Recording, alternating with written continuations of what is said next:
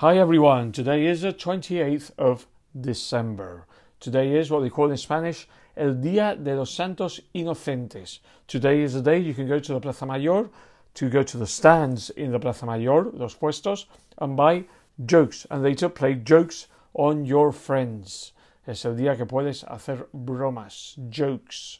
Okay, so, but keep in mind, in England, and I think in the States as well, it's not on the 28th of December. It's the 1st of April. It's what we call April Fool's Day, el 1 de abril, the 1st of April. This is a day that we do all the jokes. Anyway, if you're going to fly these days, if you're going to fly for the new year, keep in mind that many flights are being cancelled due to COVID.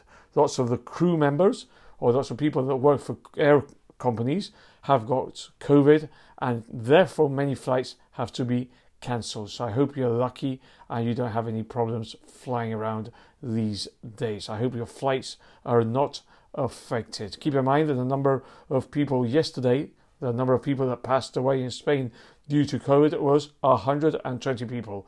So the numbers are rising. It's 120 a day now, and um, sadly we still have to be careful. But even so, we decide to go and have elections. It's kind of crazy. And in some regions in Spain, they are still going to do what they call las campanadas. For example, in Sol, las campanadas are not going to be cancelled. Well, we still have a few days to go, so things may change.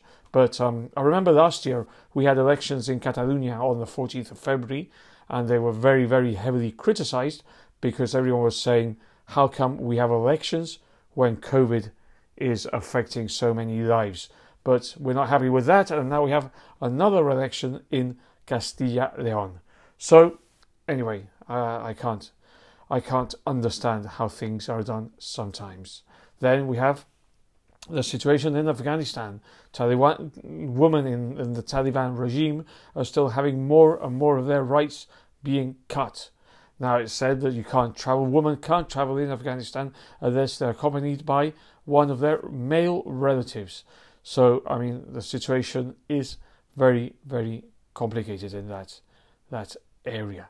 Anyway, uh, I hope I can bring better news tomorrow.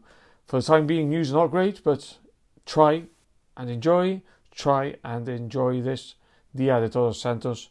Try at least, at least, to play some jokes. Thanks for listening, and we talk again tomorrow. Goodbye.